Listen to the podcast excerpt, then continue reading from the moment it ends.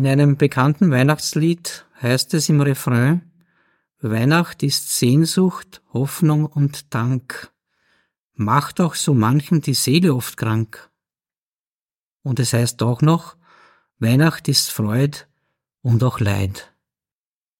Ja, man fragt sich, wieso ist das auch Leid? Warum macht es die Seele oft krank? Zum einen gibt's den starken Wunsch nach Beständigkeit, einer Sicherheit und einer Regelmäßigkeit. Und auf der anderen Seite gibt es auch unsere Umwelt, das Umfeld, die eigene Melancholie, die Besinnlichkeit. Und da sehen wir oft, dass Menschen um uns herum jetzt nicht so eingestellt sind, wie wir uns das vielleicht wünschen würden. Man denkt sich Weihnachtszeit, Adventzeit, da sind die Menschen jetzt zumindest einmal im Jahr besinnlicher und ja, und stellen sich auch darauf ein, sind vielleicht freundlicher, verständnisvoller. Und das macht auch die Zerrissenheit aus, wenn man merkt, hm, es ist eigentlich nicht so. Ja. Dann fragt man sich, was mache ich persönlich mit meinen Gefühlen und der Sehnsucht nach Harmonie? Das ist eine ganz wichtige Frage, die man jetzt gar nicht so einfach beantworten kann, aber ganz wichtig für uns ist. Ja. Man könnte sich auch fragen, wie kann ich mich abgrenzen von dem Ganzen?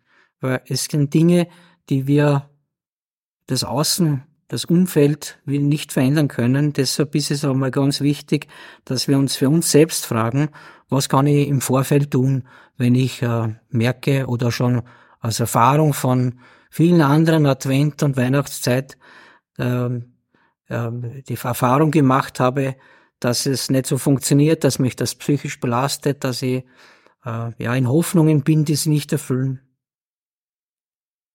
Und wichtig ist auch, äh, wenn ich mich schon frage, wie grenze ich mich ab, was kann ich für mich tun, ähm, dass das auch egal ist, ob ich jetzt Weihnachten feiere oder nicht.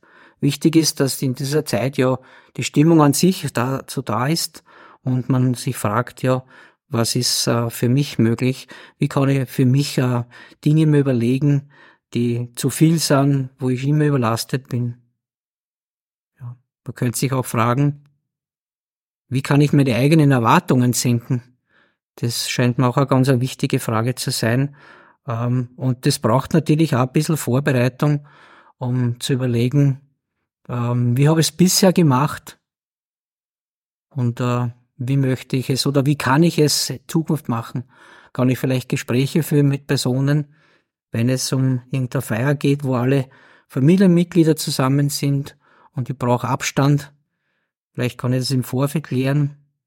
Und wenn es nicht klärbar ist, vielleicht kann ich mir selber einen Plan machen, ähm, dass ich merke, vielleicht kann ich mehr spazieren gehen draußen um mir ein bisschen Freiraum zu verschaffen. Franz Sturm, Genesungsbegleiter beim Psychosozialen Dienst in Niederösterreich.